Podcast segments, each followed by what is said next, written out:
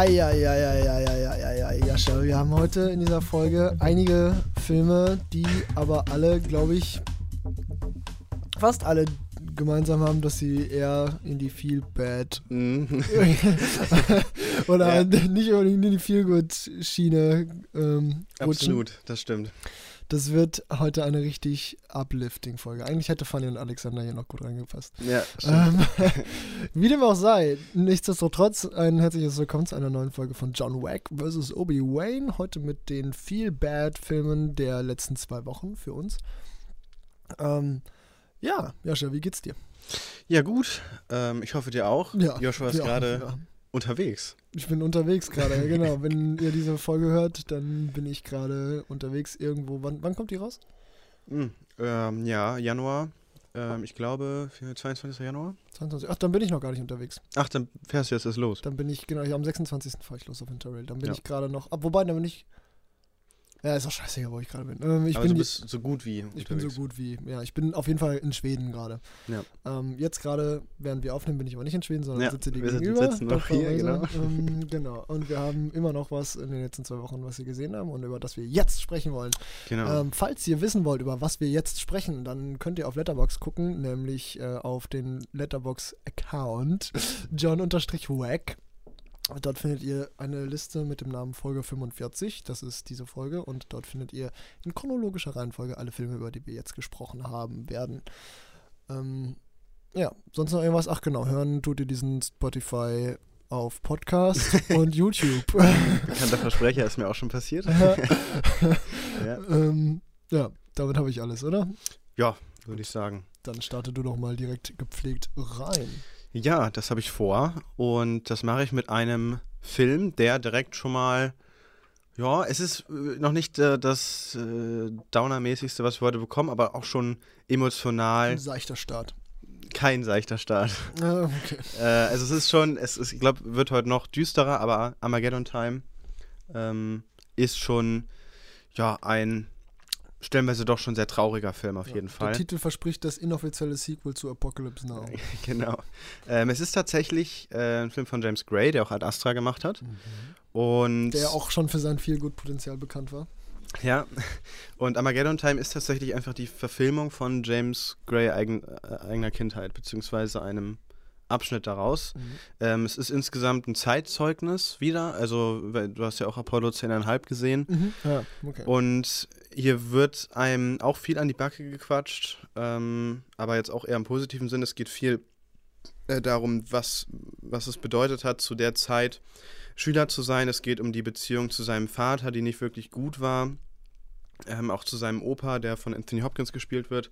Äh, der Vater wird übrigens gespielt von, den kennt man auch, äh, genau, Jeremy Strong. Das war auch der, der auch in Gentleman mitgespielt hat und da den ähm, Typen spielt, der alles aufkaufen möchte. Ähm, genau, Anna Hathaway ist auch noch mit dabei als äh, Mutter. Und natürlich auch, äh, den darf man natürlich nicht vergessen, ähm, Banks Repeater, Repeater, den man, ich weiß gar nicht, was er in Black Phone gespielt hat. Ob der da auch eine größere Rolle hat, ich glaube, Was hat er da gespielt? ich glaube nicht. Ja, aber ich kann mich gar, gar nicht, also ich habe Black Phone ja zweimal gesehen, aber kann mich an sein Gesicht auf jeden Fall nicht erinnern. Mhm. Ähm, aber ich fand ihn auch stark in Armageddon Time auf jeden Fall. Der, der macht das gut. Ähm, und ja, es ist wie gesagt eher so ein Zeitzeugnis, ein sehr persönlicher Film von James Gray. Hat natürlich dann so den Beigeschmack, dass einem hier eigentlich nichts erzählt wird. Ähm, das ist so semi-gut, dass einem nichts erzählt wird. Ja, aber es ist jetzt nicht komplett doof. Also Ich- es ist kein, kein, nicht im Sinne von Once Upon a Time in Hollywood gut, sondern Genau, so ist es auf jeden Fall auch nicht. Sondern Mhm. es ist, ne, wie gesagt, eher dann, wie bei Apollo 10,5. genau, finde Okay. ich, ist so der beste Vergleich. Ähm, wird dann stellenweise halt dann auch wirklich mal traurig. Ähm, ja, die, die Trump-Familie hat hier so ein bisschen seine Auftritte, weil es auch da, darum halt geht, dass halt, dass, also er selber hat Schulprobleme, muss ähm, Schule wechseln, hat einen schwarzen Freund. Was bedeutet das zu der Zeit, einen Mhm. schwarzen Freund zu haben? Ähm, ja, und äh, dann hat es auch, ja, generell mit der Familiensituation an sich so zu tun und wie gesagt, vor allen Dingen auch dieses Verhältnis zu seinem Vater, was sich auch so ein bisschen aufarbeitet, was ja in sich so ein Ding ist von, von James Gray, darum geht es ja auch schon in, Ad Astra, so um dieses Ja. zerrüttete Verhältnis zu seinem Vater. Deswegen ist ja, ich glaube, Kommen wir auch nochmal drauf zurück heute. ich glaube, Wolfgang M. Schmidt wird diesen Film absolut hassen. Der mo mochte Ad Astra deswegen ja auch schon gar nicht. Und das ist nochmal wirklich so.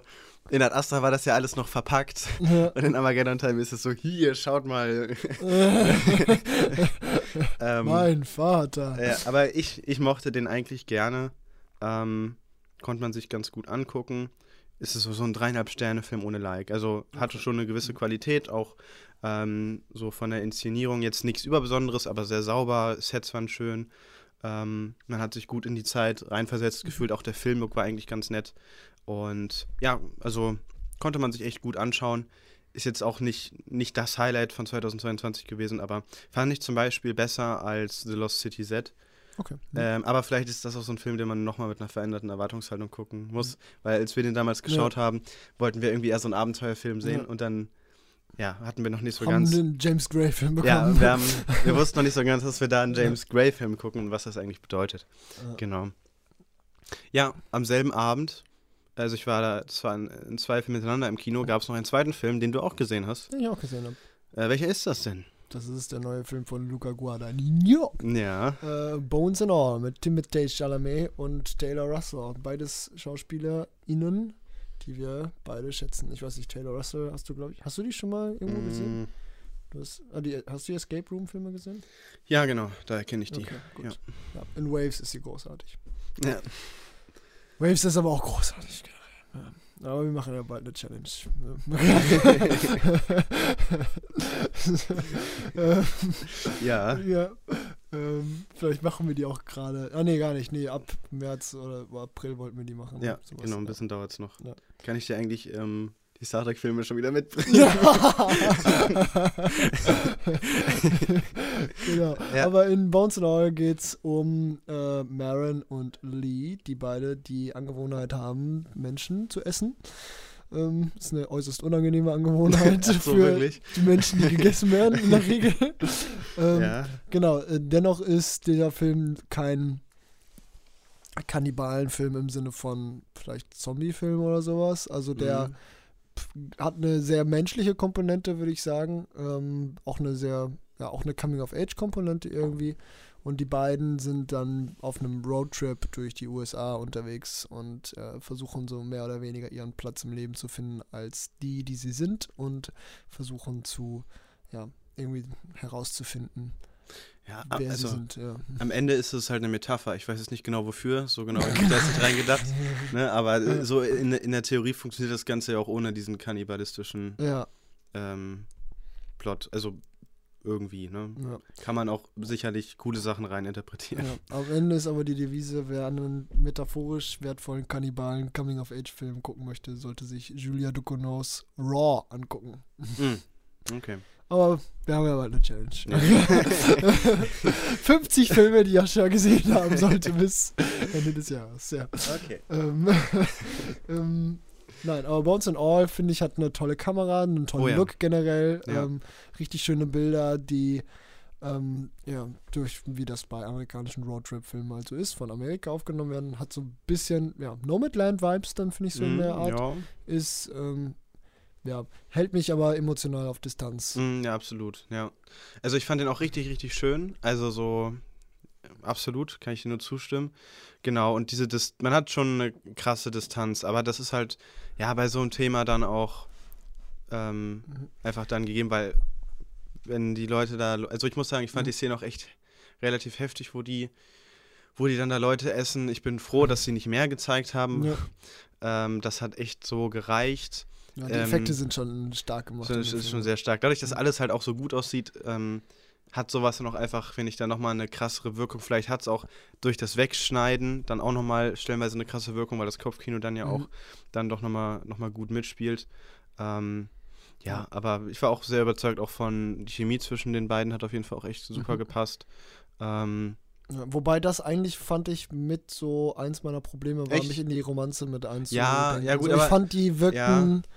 Das, Ja. das, das stimmt, weil es ging, es ging alles so, aber ich bin da ein bisschen abgehärtet inzwischen, weil, also, das war wieder so, die waren schon sehr schnell, sehr close auf Ja. einmal. So aus dem Nichts. Ja, da hätte ich auch erwartet, dass man da, dass man das ein bisschen feinfühliger macht, aber gut, ähm, ja, also so wirklich reinfühlen konnte ich mich da halt, wie gesagt, auch nicht, weil halt diese Distanz Mhm. durch diese Thematik an sich halt schon Ja. zu groß war, ja. Ja. Ja, das, das sehe ich auf jeden Fall. Ja. Genau. Wo wir bei Effekten sind, die sehr blutig sind, wo man manchmal wegschauen möchte. Genau. Und äh, emotionale Distanz hoffentlich auch. ja, ja, ganz lustig, äh, wo wir auch bei Film-Challenges waren. Wir haben vor, die, also unsere Ja. allererste Ch äh, Film-Challenge war während Corona, die Corona-Quarantäne-Challenge. Da Oh, haben wir ja. uns jeweils über 100 Kategorien, glaube ich, 130 vorgegeben. waren es, glaube Ja, ich. ja. echt, echt krass. Ähm, und wir haben auch echt lange an der, ge an der geknabbert. aber dafür, dass es 130 Filme waren, eigentlich zu kurz. ähm, und ja, wir hatten ganz viele Kategorien und ähm, ich hatte auch eine ausgesucht, beziehungsweise wir haben irgendwann immer angefangen, die zu erweitern. Und eine Erweiterung von mir war, ähm, dass man sich einen Film angucken muss, der in Deutschland unter dem Studio Tiberius Film läuft oder unter dem Verleiher. Ja. Und da hat sich Joshua Terrifier ich damals mich richtig drüber angeguckt. gefreut. Ja. Also Tiberius Film macht ganz, also das sind die größten, ja, das sind dann diese Sharknado-Filme, äh, Ja. die da drunter laufen. Direct to DVD. genau, Trash-Filme, die ja. bewusst kompletter Schmutz sind. Ähm, Bis auf einer. Aus Genau. irgendeinem Grund wird äh, Only God Forgives von Nicholas Winning Refn über Tiberius verliehen. genau, Aus irgendeinem Grund. es gibt Ausnahmen. Ich würde sagen, dass, also ich finde, dass Terrifier, über den wir jetzt reden, Mhm. äh, den du damals auch gesehen hast, ist auch noch irgendwo so eine Ja, das, also fällt so ein bisschen noch in eine Ausnahme. Es ist halt jetzt nicht so ein kompletter Gammel-Trash wie irgendwie irgendwelche komischen Monster, die gegeneinander kämpfen Mhm. oder ähm, irgendwelche Rip-Offs Titanic 2 oder so. Sowas ist es jetzt Mhm. nicht. Ähm, es ist halt in dem Sinne äh, so eine, also der, der Macher von Terrifier ist ja auch jemand, der, glaube ich, ursprünglich aus diesem ganzen Effektkram Ja. Mhm. herkommt. Ähm, und Damien jetzt Leone. Genau, und jetzt seine eigenen Filme macht. Ähm, ja, die Effekte in Terrifier 1 oder beziehungsweise generell Terrifier 1 ist halt ein Film, boah, der hat einen, also wenn wir, wenn wir zum Look zurückgehen, einen grauenhaften Look, der sieht Die Effekte sind die einzige Stärke von Genau, Terrifier das ist, das ist so ein bisschen das Problem. Ich Ja. finde den Clown auch noch ganz okay. Ich hatte, ich, ich finde halt so generell, bei, was bei Terrifier, was am Art dem Clown für mich so ein Problem ist, ähm, man sieht immer mal wieder so ein Stück Haut oder so. Mhm. Und in Terrifier 2 zieht er sich sogar, glaube ich, einmal um. Und ich finde, das ist ein riesen Fehler, das Ja. zu zeigen, weil du dem so eine, du da siehst du, dass der ein Mensch ist. Ich Mhm. finde, diese Killer haben auch so eine gewisse Gruseligkeit, weil die ja so unmenschlich Ent- wirken. Und wenn du aber ja. wirklich ein Stück Haut siehst oder ähm, du irgendwie äh, siehst, wie die sich umziehen oder so, dann siehst du ja, dass es ein Mensch ist. Und das Mhm. Ja. nimmt so ähm, Michael Myers Morning Routine. Das wäre. Ja, das, es nimmt einfach Grusel raus. Und das ist halt das Ding, Art ist halt, der macht halt immer sehr viel Gesichtskirmes. Die Mhm. finde ich an sich auch nicht so schlecht. Aber er ist jetzt kein Michael Myers und kein S. Ähm, oder auch, ich weiß gar nicht, wie der Killer aus Texas Chainsaw Massacre heißt. Ähm, aber das ist, das ist der alles nicht. Ich glaube, heißt irgendwie. Leatherface. Leatherface, Ja. ja, ich glaube Leatherface, genau.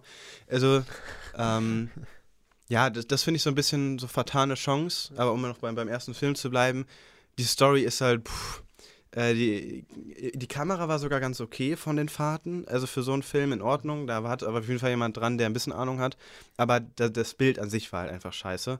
Das war, also das sah wirklich super billig aus, deswegen, hm. Und ja, die Effekte sind, sind soweit ganz, ganz okay. Das Problem ist halt, wenn halt so viele Effekte zu sehen sind, finde ich, dann stumpft man irgendwann ab. Ja. Ne? Also so ein Bones and All wusste ganz genau, eigentlich denke ich Ja. mal dann, wann er schneiden musste. Ähm, und ja gut, sie haben tritt dann halt der The Sadness-Effekt auf. genau, also irgendwann bist, hast du einfach so viel gesehen. Ähm, und ich finde, vor allen Dingen in Terrifier 1 siehst du halt auch einfach, dass es Effekte sind. Mhm. Ähm, und deswegen kann ich dann für mich im Kopf eigentlich relativ schnell umschalten zu, ja, das ist halt gerade ein, Körpermodell, ne? Das ist eine, Okay, mhm. äh, wie nennt, das, nennt sich das? Äh, Prothese ja nicht. Ähm, ja, aber äh, eine Attrappe, wie auch immer. Ne? Also da habe ich im Kopf nicht das Gefühl, dass da wirklich gerade äh, ein menschliches Körperteil irgendwie zerfetzt wird, sondern das ist halt eben alles Effekt. Ähm, aber ja, soweit, soweit okay. Das war der erste Teil. Ich weiß nicht, willst du noch irgendwas äh, zu, zu dem Film loswerden? Pff, ja, nee, Story kacke. Weil Ich, mich voll- also ich glaube, meine Review ist vielleicht ein bisschen übertrieben Jo. auf Letterboxd, aber äh, ja, ich fand den nicht so geil. ja, ja, so. Ähm, ist auch nicht so meine Welt an sich, muss ich sagen. Es ist auch nicht der. Ich habe ein paar Slasher gesehen, aber es ist auch in der, im Horror-Genre jetzt bei weitem nicht mein Lieblingsgenre. Hm. Wahrscheinlich auch eher weiter hinten angesiedelt. Ja, Ähm, definitiv. Terrifier 2 kam jetzt ins Kino, der 137 Minuten geht. Oder waren es 37, aber schon super lange. Ähm, 138.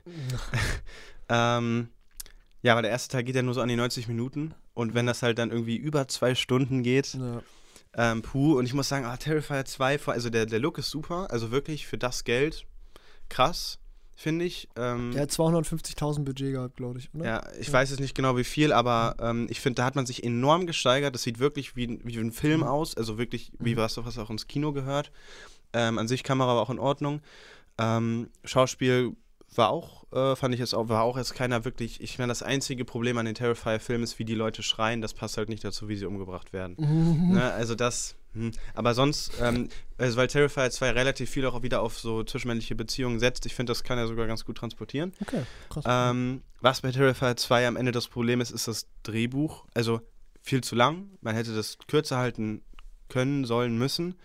Ähm, die Effekte sind besser. Trotzdem habe ich immer, also es gibt einen richtig wilden Kill, ja, wo, wo eine äh, gehäutet wird und also das ist auch relativ lang gezogen.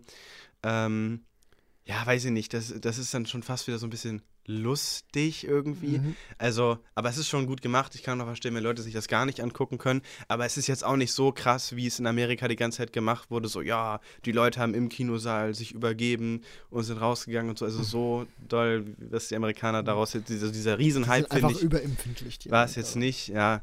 Ähm, und dann, aber das größte Problem an Terrifier 2 war für mich eigentlich das Drehbuch, weil hinten raus wird das so ein bisschen wie bei S2, so Fantasy-mäßig. Ohne Scheiß, am Ende ist da praktisch Wonder Woman im Film. ähm, also und dann wird es wirklich zu so, dann da hinten raus wurde der richtig Trash. Also da ist dann irgendwie so, ähm, so ein Schwert. Es wird halt so ein bisschen probiert, so, so eine Mystik in das Ganze reinzubringen. Ähm, manchmal funktioniert das, aber ich mag es in der Regel immer eigentlich nie. Also zum Beispiel bei S2, also beim Remake, ähm, wurde es hinten raus auch so Fantasy-mäßig und dann kann ich das alles nicht mehr ernst nehmen und äh, das gleiche passiert in Terrifier 2 eigentlich auch. Ah, Ja, deswegen war der hinten raus, also hinten raus hat er noch einiges verspielt. Ähm, und wie gesagt, wenn er, also wenn er den ganze Scheiße rausgelassen hätte, dann wäre der auch deutlich kürzer gewesen und dann hätte, wäre es vielleicht, ich glaube, drei Sterne nicht unbedingt, dafür ist es einfach noch zu wenig mein Geschmack. Aber so zweieinhalb hätte ich dann vielleicht noch gegeben. Oder vielleicht auch drei, aber ja, deswegen hinten raus, hm. Aber ja, es ist Terrifier 2, wie gesagt, viel zu lang. Ähm, und irgendwie zu, zu, zu, zu trashig. Passt dann auch wieder, dann, dass es dann noch unter Tiberius läuft, läuft der zweite Teil ja dann auch immer noch. Mhm. Ähm, Die freuen sich bestimmt jetzt gerade äh, einen Ast ab bei Tiberius. Das, Ja, der, der ja, wird bestimmt stimmt. keinen schlechten Umsatz machen. Ja, äh, der gab, also ich glaube, der, der hatte zwei Termine auch bekommen bei unserem Kino und hat das ist also nur zwei Termine am Wochenende und jetzt läuft er auf einmal auch jeden Tag. Also ich glaube, die ja. Vorstellung war gut Besuch, äh, besucht. Der hat auch ähm, vor dem Film so einen Disclaimer, ne, so nach dem Motto, ja, wird heftig. Äh, wenn sie das nicht abkönnen, gehen sie raus, es wird nicht besser. das, das stimmte wohl bemerkt, ja. Geil. ja. es wird nicht besser. Gut, ähm, besser wird's auch nicht bei Speak No Evil, äh, einen Film, den ich auch im Kino gesehen habe, den du noch nicht gesehen hast, aber vielleicht irgendwann siehst, Ja. sehen wirst. Ähm, Speak No Evil ist ein Psychothriller mit leichten Horroreinschlägen, in dem es um eine dänische und eine niederländische Familie geht, die sich in, im Italienurlaub kennenlernen. Und eines Tages bekommt die dänische Familie eine Einladung. Ach, kommt uns doch besuchen, also von der holländischen Familie. Ähm, Genau, und die fahren dann kurzerhand rüber äh, nach Holland, um die Familie zu besuchen auf ihrem Landhaus. Und äh, dann stellt sich aber heraus, dass diese holländische Familie gar nicht so geil ist, wie die damals im Italienurlaub waren. Und das wird dann immer unangenehmer, immer spannender auch. Und es wird, ja, wird immer rätselhafter, was eigentlich mit dieser holländischen Familie los ist. Aber es wird halt also es wird ultra spannend, mhm. weil du, weil du halt einfach nicht weißt, was abgeht, aber du weißt, irgendwas geht ab und es ja. wird so fast so ein bisschen Jorgos Lantimos mäßig, also halt so ultra unangenehm. Ähm, äh, nicht so, ja, also es ist kein Jorgos Lantimos Film, aber es fühlt sich so ein bisschen an, so du suchst ein paar Mal nach dem Notausgang so, äh, während du guckst. Und ja, und dann zum Ende hin wird der halt extrem abgefuckt. Mhm. Ähm, ja, nicht arthausig abgefuckt, sondern einfach, du willst einfach nur sterben nach dem Film. Okay. Ähm, deswegen hat der mir mäßig gut gefallen, war wahrscheinlich auch irgendwie ein schlechter Tag, an dem ich den gesehen habe. Mhm. Ähm, äh, ja, alles andere als ein Feel-Good-Film. Ähm, ja. Ja, es ist schwer über den zu sprechen, ohne zu spoilern. Ja. Ähm, ich würde nur sagen, ja, das, was Midsommar für die Schweden gemacht hat, macht der Film für die Holländer. Ich habe jetzt Angst vor Holländern. Okay. Was super ist, weil 50% der Menschen, mit denen ich in meinem Auslandssemester zu tun habe, aus Holland kommen.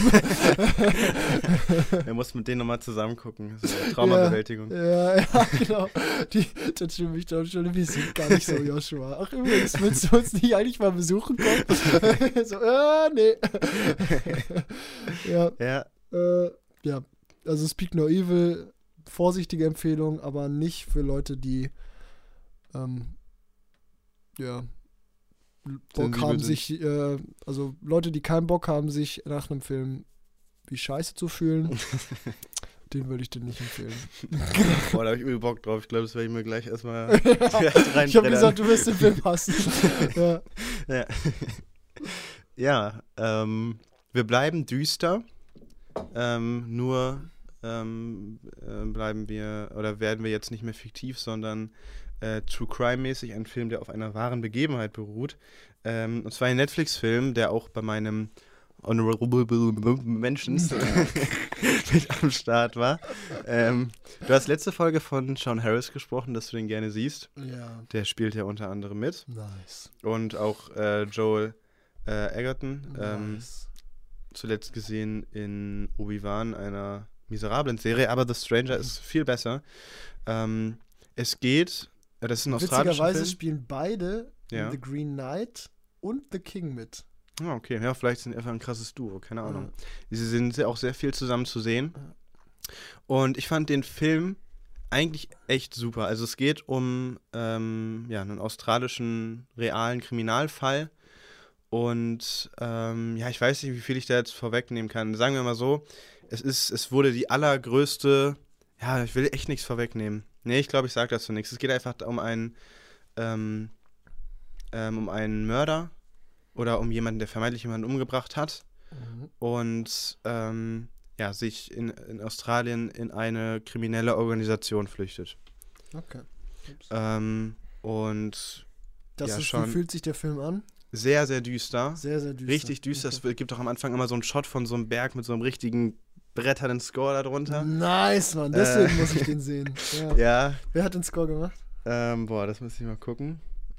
Ähm, weiß nicht, ob man, ob man das kennt. Oliver Coates sagt mir gar nichts. Aftersun hat er. Oh! Ja. Ähm, immer noch nicht gesehen. Also ja. mittlerweile schon, aber wenn ja. der Podcast rauskommt, aber immer noch nicht. Noch nicht Real Life, ja. Significant Other, was ist das für ein Film? Ähm, ja, auf jeden Fall ist es ein. Also die erste Hälfte ist nice, weil der auch so surreale Momente hat. Nice. Weil es hier ich vor allen Dingen sehen. viel um Joel Edgerton, oh, der Name ist ja wirklich schwierig, Edgerton geht, ähm, weil er mit der Situation nicht klarkommt. Mhm. Ähm, das verliert sich leider in der zweiten Hälfte so ein bisschen, ähm, wenn der Film so, weil er hat halt einen kleinen Twist, wenn er diesen Twist revealed. Ähm, deswegen, da weiß ich, also bin ich mir sicher, dass du ihn ab da auch ein bisschen schwächer finden wirst oder deutlich schwächer, weil er dieses Surreale deutet er alles an. Der Film macht aber nicht alles draus, was er draus machen könnte. Ähm, andererseits denke ich mir auch, okay, es geht hier immerhin ne, um, um einen realen äh, Fall und ja, auch so, weil das auch noch nicht so ewig, ewig lange her ist, ähm, ja, es ist vielleicht auch in Ordnung, dass es jetzt hier nicht so künstlerisch aus, ausgeschlachtet wird. Okay. Ähm, vielleicht von daher ist es so ein ganz, es ist leider am Ende so ein bisschen so ein Mittelweg geworden. Vielleicht aber auch ganz gut, dass es der geworden ist für die direkt Beteiligten. Ich weiß es nicht. Aber ich fand ihn trotzdem, ähm, so. Mhm. ich fand den trotzdem sehr, sehr stark. Also hat mir echt, ich fand den echt gut. Ähm, wie gesagt, hinten raus leider das letzte Drittel oder die letzte Hälfte, hm, weiß nicht, da, hm, ja, weil der war, der startet so stark. Ähm, aber auf jeden Fall, ja, also generell die beiden so als Duo zu sehen, auch in diesen sehr zerknirschten, zermürbten Rollen, schon, Geil. schon cool. Nice. Ja. ja. Film auf wahren Begebenheiten basierend ist ja vielleicht schon zu viel gesagt. Nee, aber der basiert ja sogar nur auf dem Buch, ne? Irgendwie. Ja, ja. ja, stimmt. Fiktive aber gut, aber irgendwo. Ja. Ja, irgendwo gibt es eine wahre Komponente vielleicht. Ja, aber das Gute ist, Andrew Dominic schreibt es nicht irgendwo in den an Mhm. Anfang oder so, basierend auf wahren Begebenheiten. Ja. Das ist ihm, glaube ich, auch recht wichtig. Also ich habe ein Interview mit ihm gelesen, wo er sagt, dass es ein, eine fiktive Geschichte ist. Es geht natürlich um Blond, den Skandalfilm des Jahres 2022, würde ich sagen. Ja, Mit Terrifier 2 vielleicht. ja, ich überlege gerade. Man vergisst immer so schnell was. Vielleicht gab es, aber auf jeden Fall einer der. Ja. Also, Also ich sag mal so, er, er ist deutlich weniger, also es war ein Netflix-Flop eigentlich, ne? Der Mhm. hat ja viel weniger polarisiert, als sich das Netflix vielleicht so erhofft hat. Mhm. Aber in der Zeit, wo er polarisiert ist, ist Ja. auf jeden Fall sehr, sehr stark diskutiert worden, ja. Ja. Ja, Men vielleicht noch, aber Men ist bei weitem nicht so. Ja, ja. Also die Review-Kritiken gehen ja schon sehr auseinander. Es gab ja mal eine Zeit lang, wo der Film so ein horizontales, äh, mhm. äh, die Balken alle gleich hoch waren bei Letterbox. Ja, das hat sich jetzt inzwischen ein bisschen verändert. 2-1 ist das Rating. Ja. Genau, Blond habe ich gesehen. Du hast das schon mal drüber geredet. Mhm. Ja, ich habe den nachgeholt. Drei Stunden, fast, fast drei Stunden. Uff, Uff, uff, uff, uff, uff, uff, uff, uff. Auch kein Feelgood-Film. Auch kein Feelgood-Film, ne. Ja, was sagt man zu Blond? Blond, ja, Marilyn Monroe kann man nur wünschen, dass das wirklich kein akkurates Bild ihres Mhm. Lebens ist. Ja. Ähm, ja, also an Blond mag ich zunächst einmal die Inszenierung. Mhm. Definitiv sehr interessant. Also alles, was mit ähm, natürlich, ja, offensichtlich wechselnde Aspect Ratios und Schwarz-Weiß und Farbe und so, das ähm, so das Offensichtliche. Aber ich mag auch zum Beispiel, es gibt diese eine ähm, eine Sexszene zwischen ihr und diesen beiden Typen. Ich weiß gar nicht, ähm, wer, wer das Ja. war. Aber wo, wo die dann so äh, durch diesen Filtereffekt so miteinander verschmelzen und das dann so, ähm, ja, quasi, ja, bisschen strange aussieht. Mhm. bisschen. ähm, solche Sachen zum Beispiel. Also äh, Andrew Dominic experimentiert sehr viel mit Kamera, mit Schnitt und mit äh, visuellen Effekten in diesem Film. Ähm, oder auch zwischendurch mal einfach Zooms auf die Gesichter ähm, oder einfach Shots, die so aussehen, als wäre der Film gerade irgendwo im Kino oder so, würde der gerade gespielt. Mhm. Ja. Einfach da tobt sich Andrew Dominic kreativ sehr aus und ich bin einfach irgendwie immer froh, wenn es so Filme gibt, die das machen und äh, Filme, die Bühne bekommen, um das zu machen. Ähm, natürlich ist Blond extrem provokativ und ähm, auch da finde ich es nach wie vor sehr schwer, Blond als, nicht als Biopic zu sehen. Mhm. Ähm, ich finde die, ähm, ja, de, den als rein fiktionales Werk zu sehen, finde ich sehr schwierig oder einfach sehr anspruchsvoll, Ja. das so von der Realität zu trennen. Ähm, genau, deswegen habe ich zwischendurch auch mal äh, in den Wikipedia-Antrag reingeguckt, ähm, was ich ja sonst nie mache, wenn ich Filme gucke, mal so Mhm. auf Pause drücken und dann äh, bei Wikipedia reingeguckt, weil mir das schon recht wichtig war, das dann ähm, ja, parallel beurteilen zu können, was da jetzt Ja, wahr okay. ist ja, und was ja, nicht. Ähm, genau, ja. Ansonsten sehr mitnehmend. Äh, was wollte ich noch sagen? Ich machte den Score auch von, äh, war der von Nick Cave und Warner Ja. Ellis? Ja, ja, den mochte ich Natürlich. Ja, ja, mit einer der besten Scores des Jahres, würde ich sagen, Ah. 2022. Mhm. Ähm, und irgendwas noch? Wie fandest du das Schauspiel? Schauspiel. Ja, Anna de Armas ist schon sehr auf den Oscar aus, würde ich sagen. Ja. Ähm, also sie, Stimmt, ja. sie actet schon sehr krass, aber es ist halt auch ein sehr krass emotionaler Film. Also, ja, nachdem ich jetzt dieses Video über subtiles Schauspiel gesehen habe, bin ich jetzt von so überkrassen Rollen gar nicht mehr beeindruckt. okay.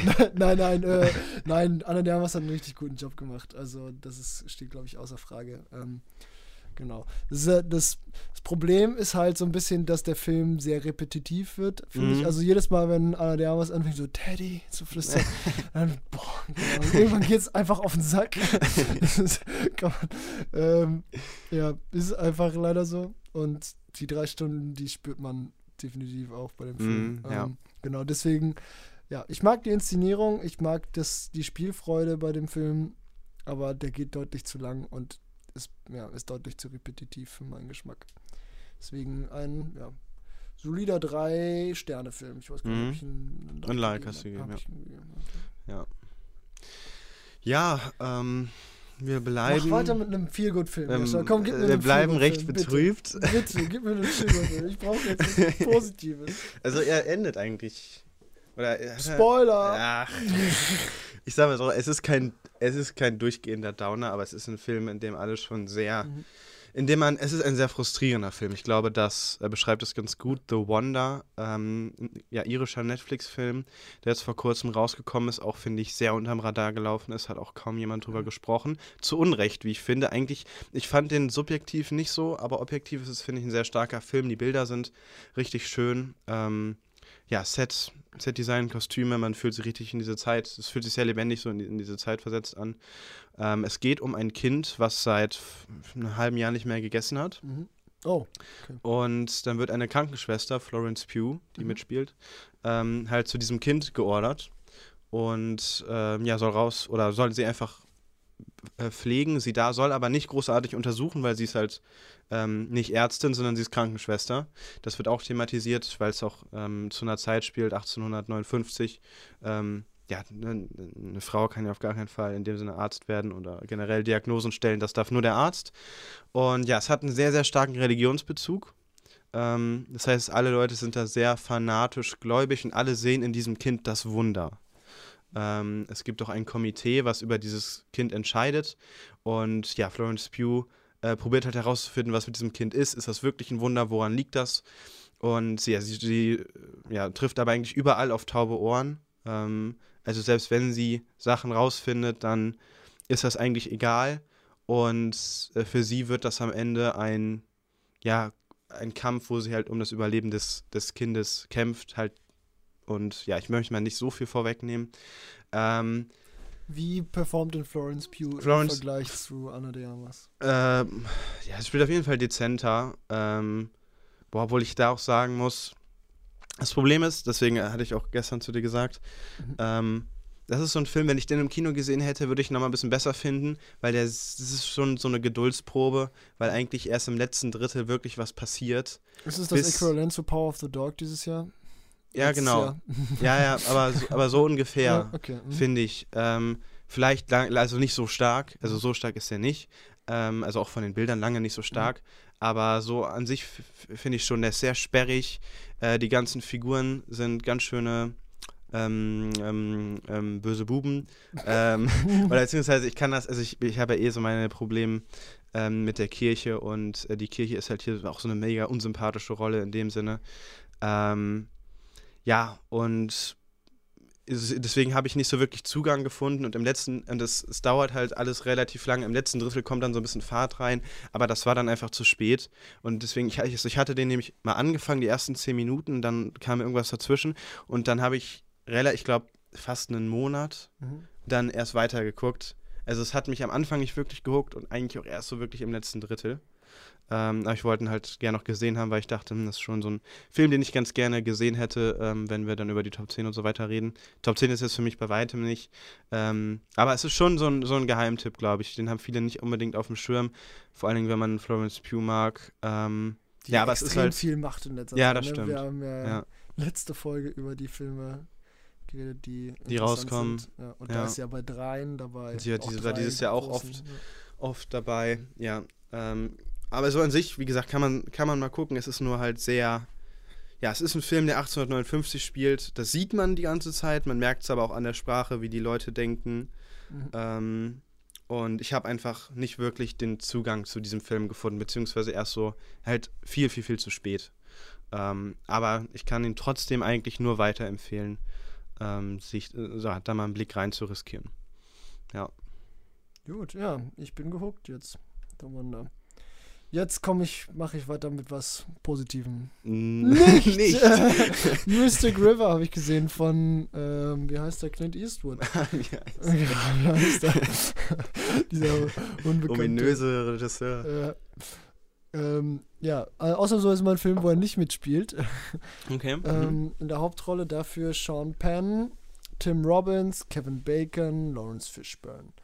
Das sind so die Hauptdarsteller. Mhm. Ähm, Mystic River hatte ich mir vorher so einen Mystery-Thriller erhofft. Ne? Ist ja mein Lieblingsgenre mit. Ähm, ist, ist auch ein Mystery-Thriller, aber nicht so, wie ich es mir erhofft hatte. Also es ist mehr so ein ähm, Wish geht- Mystery Thriller. mhm. Wish Mystery Thriller. Ja, ja, nee, auch nicht. Also es geht mehr so in die Richtung von Prisoners und nicht so sehr in die Richtung von Conversation. So. Okay. Mhm. Ähm, also ich meine, Prisoners ist ja auch immer Mystery, aber halt nicht so die Art Ja. von Mystery, die mich. Äh, Prisoners catcht mich auf andere Art und Weise. mhm. Ähm, genau, Mystic River ist ein Film, wo die Tochter eines ehemaligen, ja nicht Mafia-Bosses, aber auf jeden Fall Clan-Kriminellen umgebracht wird Mhm. von ähm, einem Mörder. Und ähm, der Detective, der den Fall behandelt, ist ein ehemaliger ähm, Klassenkamerad und guter Freund von dem Vater und ja, Clan-Kriminellen, von dem äh, die Tochter umgebracht worden ist. Ähm, und äh, genau, Mystic River behandelt einerseits diesen Mordfall, andererseits auch, was dieser Mordfall in äh, dem Leben von natürlich dem Vater, von dem Detective und dem Dritten im Bunde von diesem, äh, ja, von diesen Freunden aus der Kindheit, gespielt von Tim Robbins, ähm, ja, was das mit dem Leben von denen anstellt und was für alte Traumata aus der Kindheit vielleicht an die Oberfläche gebracht werden. Weil Tim Robbins spielt einen, ähm, ja, jungen Mann oder einen Mann, des, der als Junge äh, ja, auf offener Straße entführt worden ist, für mehrere Tage in einem dunklen Keller eingesperrt worden war und dort ja, wurden halt Dinge mit ihm gemacht, die nicht näher erläutert werden, aber man kann sich ja denken, was mit ihm Mhm. gemacht wurde. Ne?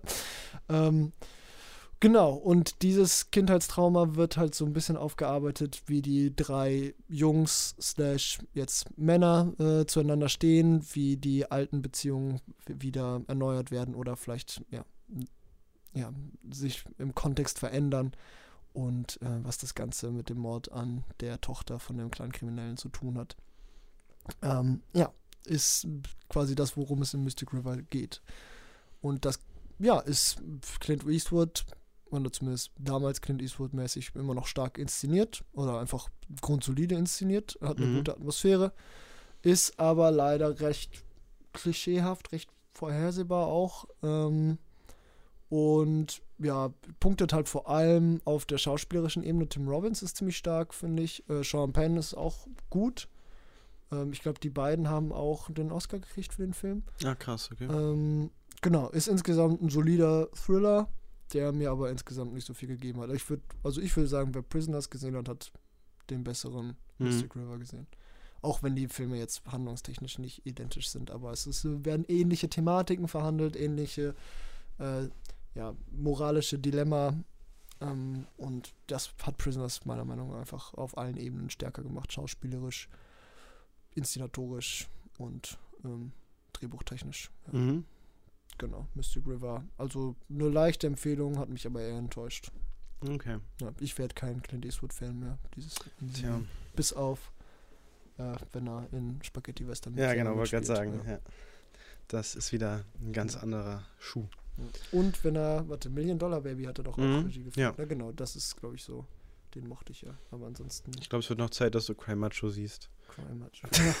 Die Unfor nee, Unforgiven, da bin ich noch neugierig. Da hat er selber einen Western Ja. gemacht, ne? Der soll ja auch ziemlich gut Ja, sein. ja, ja.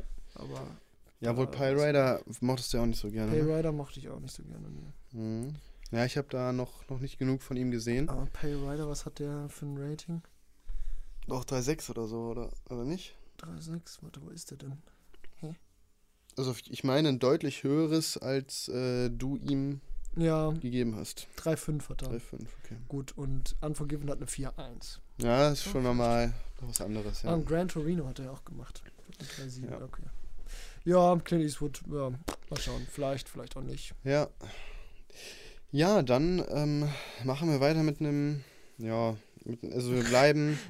Ist, es- ist es jetzt, gut, ich Jascha, würde sagen, bitte, wir sind bitte. jetzt, wir sind jetzt ein bisschen raus aus dem Nihilistischen vielleicht. Mhm, ja. Äh, Und zwar The Menu, eine Satire. Im Nach also danach habe ich auch gesehen, dass Adam McKay mitproduziert hat. Und das Mhm. merkt man. Das ist nicht subtil. Also ja, äh, genau. Also das Ding ist, vielleicht kann man da drin irgendeine Metaebene sehen, die ich einfach nicht gesehen habe. Aber ich fand, The Menu war so eine richtig stumpfe Satire. Mhm. Es gibt Filme, wo ich das gerne mag. Don't Look Up fand ich eigentlich, eigentlich nice. Aber The Menu, das Problem ist, ich sage das eigentlich nie und ich mag das auch nicht so gerne, wenn Leute das sagen. Aber wenn mir jemand erzählt, äh, ja, ich habe den Trailer gesehen, ich muss den Film nicht unbedingt sehen. Hm? Aber bei The Menu ist es wirklich so, es ist nicht, dass der Trailer irgendwie wichtige Sachen verraten würde oder so, sondern der Film fühlt sich einfach an wie eine sehr lange Version des Trailers. Also der, der Trailer hat, hat, lässt ja auch schon diese Satire und so durchblicken. Und das war's eigentlich. Also ich habe bei The Menu nicht diesen zweiten Boden gesehen, den ich mir vielleicht irgendwie ganz gerne gewünscht hätte. Oder es gibt einfach kein, kein großes Geheimnis hinter dem Mysterium, beziehungsweise ähm, ja, also vielleicht ist auch gut, dass doppelten es, Boden. ja, es ist, ist vielleicht gut, dass es auch jetzt keinen Twist gibt, der auf Kram scheiße ist oder was auch immer. Mhm. Ähm, aber ja, am Ende ist es halt einfach ein, ähm, ja, das, was, was, genau das, was die Trailer einem versprochen haben. Also, Cast war ja eigentlich ganz nett mit Ralph Fiennes, Anya Taylor-Joy, Nicholas Holt und sonst noch ein paar anderen. Ähm, die machen auch Spaß soweit, deswegen, so The Menu ist halt so ein bisschen wie bei Nope gewesen. Ich fand Nope besser, aber so The Menu war halt so ein Drei-Sterne-Film und ja, das konnte man mal machen, das war jetzt nicht doof. Ne, handwerklich war der auch vollkommen in Ordnung. Es hatte auch schöne Bilder. Ich meine, das muss man dem Film auf jeden Fall lassen. Ähm, obwohl die größten Shots gefühlt eigentlich auch schon äh, im Trailer soweit alle gezeigt wurden. Ähm, ja, aber, aber mehr war es dann halt eigentlich auch nicht. Und irgendwie habe ich mir halt nach dem Trailer einfach nochmal deutlich mehr erhofft. Mhm. Ähm, vor allen Dingen, weil die Kritiken ja dann auch eigentlich alle ziemlich gut waren. Und das war ja ein, einer der Filme, die man auch, finde ich, schon früh auf dem Plan hatte, ähm, dass das vielleicht spannend sein könnte. Und ja, das, das hatte, also ich sag mal so, wenn ich halt nie einen Trailer gesehen hätte, ähm, und irgendwie blind in den Film gegangen wäre, dann wären das vielleicht sogar dreieinhalb Sterne geworden. Okay. Mhm. Aber ähm, so mit dieser Erwartungshaltung und auch mit dem Hintergrund, dass ich diesen Trailer wahrscheinlich 20 Mal vorher gesehen hatte im, im Okay, Kino, ähm, war es dann halt einfach, ja, nichts wirklich krasses mehr. Ne? Ja, Ja. gut, schade. Was grundsolides, aber auch nicht Geschichte schreibendes, würde ich sagen, ist Swallow. Mhm. Ähm, Swallow habe ich auf Mubi gesehen. Ist ein Film, der auch gut in den Kader von A24 passen würde. Es geht um eine ja, Ehefrau eines Ehemannes, Mhm. die ähm, recht unglücklich in der Ehe ist, weil ihr Mann sich eigentlich nicht wirklich für sie interessiert und sehr, ähm, ja, ist halt sehr reich. Ähm, sie selber äh, hat quasi reich eingeheiratet in die Familie und äh, ist im- immer, fühlt sich immer so ein bisschen dazu verpflichtet, dem dankbar zu sein, dass sie quasi aus ihrer eigenen nicht wirklich, ja, für sie selber minderwertigen Existenz dann aufge, ja, aufgestiegen ist quasi in dieses reiche Leben. Ähm, sie selber ist aber charakterlich nicht wirklich kompatibel mit diesem, mit diesem ähm, Lebensstil. Also sie, ist, sie ist sehr viel verträumter und ähm, einfach ähm, ja, bodenständiger Mhm. als jetzt dieses reiche Luxusleben, das ihr Mann ihr da ähm, auftischt, aber er selber quasi auch von ihr erwartet, dass sie das wertschätzt, dass er ihr quasi das gibt. Es gibt immer wieder Szenen, wo quasi sehr deutlich wird, dass er sie überhaupt nicht versteht. Sie gleitet so langsam in so eine Depression ab, Mhm. ähm, ist äh, wirklich sehr unglücklich in der Ehe und er, ja, es gibt eine Szene, wo sie quasi einen. Ah, nee, warte, ich sag erstmal, was der Clou des Films ist. Also Ja. sie wird quasi, ähm, wird quasi stückweise depressiv und findet irgendwann heraus, dass sie schwanger ist von ihm. Ähm, und quasi, sobald sie herausfindet, dass sie schwanger ist, äh, fängt sie an, äh, Dinge zu schlucken.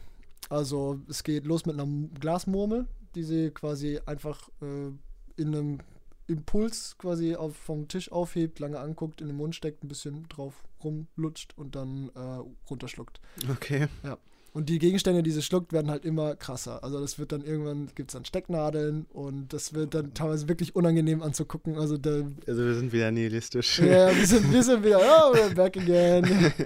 ähm, genau, und sie, äh, genau, dieses, diese Sachen, die sie runterschluckt, das wird immer so ein bisschen eine Form der Selbsterniedrigung, würde ich sagen, oder selbst, nicht Selbstbestrafung, aber sie fühlt sich halt immer minderwertig in dieser Ehe. Es äh, ist eine Mhm. sehr toxische Ehe, die nicht direkt toxisch ist, weil er sagt ja auch immer wieder, er liebt sie und äh, sie ist sein Ein und Alles und äh, ja, es wird aber nicht wirklich transportiert, weil die beiden haben null Chemie und natürlich absichtlich und ähm, er ist halt der reiche Typ, der sie vielleicht, der vielleicht glaubt, dass er sie liebt, vielleicht aber auch wirklich liebt, aber dann halt auf die Art und Weise, wie er das kann. Und das ist halt nicht wirklich Ja. gesund für sie. Und äh, genau, sie hat auch eine, ja, eine Geschichte quasi, äh, die, äh, die sie psychisch auch, auch schon vorbelastet. Und ähm, genau, sie ist halt immer wieder ähm, von diesem Gefühl bedrückt, quasi ein minderwertiger Mensch zu sein in dieser Mhm. Welt voller reicher, toller, ähm, wertvoller Menschen. Ja.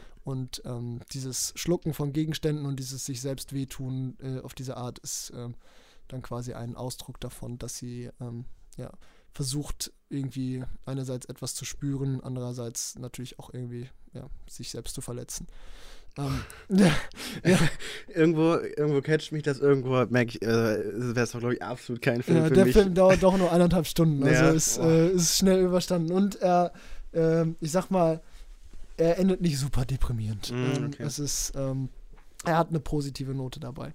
ja. Und ähm, genau, wat, äh, was ich, worauf ich hinaus wollte, halt diese, diese Ehe ist halt sehr dysfunktional und es gibt eine Szene, wo quasi ähm, irgendwann finden die halt heraus, dass sie Sachen schluckt, weil irgendwann muss ihr Magen halt ausgepumpt werden, weil Ja. die Sachen dann irgendwo auch gefährlich sind für das Kind, weil sie ist ja immer noch schwanger.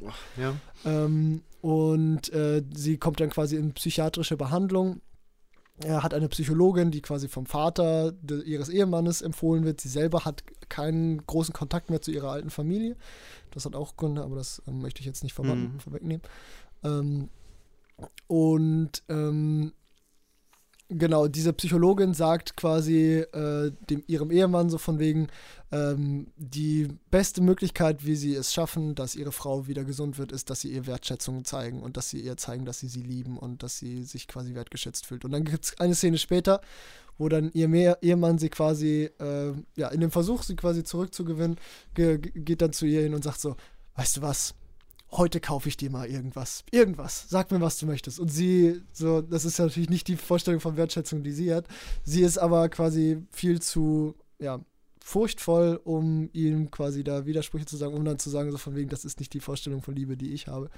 Ja, und dann, ähm, ja, da wünscht sie sich halt irgendwie eine Halskette oder sowas. Aber es ist halt, ne, es, es ist halt für alle klar, dass, au- außer für ihn, ja. dass das nicht äh, die ja, Vorstellung einer gesunden Beziehung ist. Und diese Kontraste werden immer wieder schön zum Vorschein äh, gebracht, genau. Es gibt auch noch Rollen ihrer Schwiegermutter und ihres Schwiegervaters, Mhm. die äh, auch noch anders auf dieses materialistische Denken ähm, ja, gemünzt sind und die auch noch Rollen in diesem Spiel spielen. Ähm, Mhm, Genau. okay. Ist insgesamt ein sehr bedrückender Film für die meiste Zeit natürlich. Aber ähm, dafür ist er hochästhetisch, also wirklich schöne Farben, äh, viel Rot, viel Grün. Mhm. Ähm, sieht ja, sehr schön anzusehen. Wie gesagt, würde sehr gut in den Kader von A24 passen. Re relativ artsy, aber ähm, relativ düster von der Thematik her. Mhm. Aber mit einer positiven Note Richtung Ende. ja, Wie gesagt, auf Mubi können wir den anschauen. dann würde ich sagen, schließen wir diese heutige Folge mit einem Steven Soderbergh-Film, Ja. der äh, ja auch, au- auch eher ein ähm, bisschen düsterer ist, vielleicht ein bisschen mainstreamiger. Äh, Mhm. Kimi heißt der, war auch Anfang des Jahres im Kino, habe ich leider verpasst. Jetzt dann mal nachgeholt. Ähm, ja, es geht, hat, also hat tatsächlich einen sehr starken Covid-Bezug. Geht um eine Person, die ähm, ja Angst hat, rauszugehen, also eigentlich ihre Wohnung nicht mehr verlassen kann. Und ähm, ja, für eine Firma arbeitet, die so ein Alexa-mäßiges Produkt verkauft. Und ja, es ist dann so ein bisschen dystopisch, also weil diese Firma, ähm, die diese Dinger verkauft, halt ganz viele Daten sammelt und dieses ganze System dahinter ist aber halt so ein bisschen, ja, korrupt, beziehungsweise so Datenschutz ist jetzt nicht so wichtig. Mhm, okay, ähm, mhm. Zum Beispiel geht sie später auch mal dann in die Geschäftsstelle ähm, und mit der Iris, mit ihrem Iris-Scan kommt sie rein, obwohl sie eigentlich ihre Iris niemals irgendwo Okay. ähm, hinterlegt hat, ne, aber sowas, so in die Richtung wird das schon so ein bisschen so äh, kritisiert, also wie gläsern das inzwischen alles so heutzutage ist. Ähm, ja, und es hat so einen gewissen, oder es geht vor allen Dingen darum, dass, also dieser Sideplot, ne, dass sie diese Angst hat, das Raum zu verlassen, ist natürlich eine Geschichte. Da ist so ein bisschen so eine Liebesgeschichte mit drin. Ähm, und dann geht es halt vor allen Dingen darum, dass sie, ähm, also sie muss ähm, Befehle hören von Leuten, die halt was eingesprochen haben, was zum Beispiel Alexa tun soll. Oder Mhm. ich weiß nicht, Kimi, ja, Kimi heißt das Ding. ähm, und ähm, ja, bei diesen Überprüfen dieser Nachrichten hört sie halt oder bekommt sie von einem Mord mit. Was Ähm, auf, auf Audio. Genau. Mhm. Ah, und okay. fängt dann da an, hinterher zu recherchieren.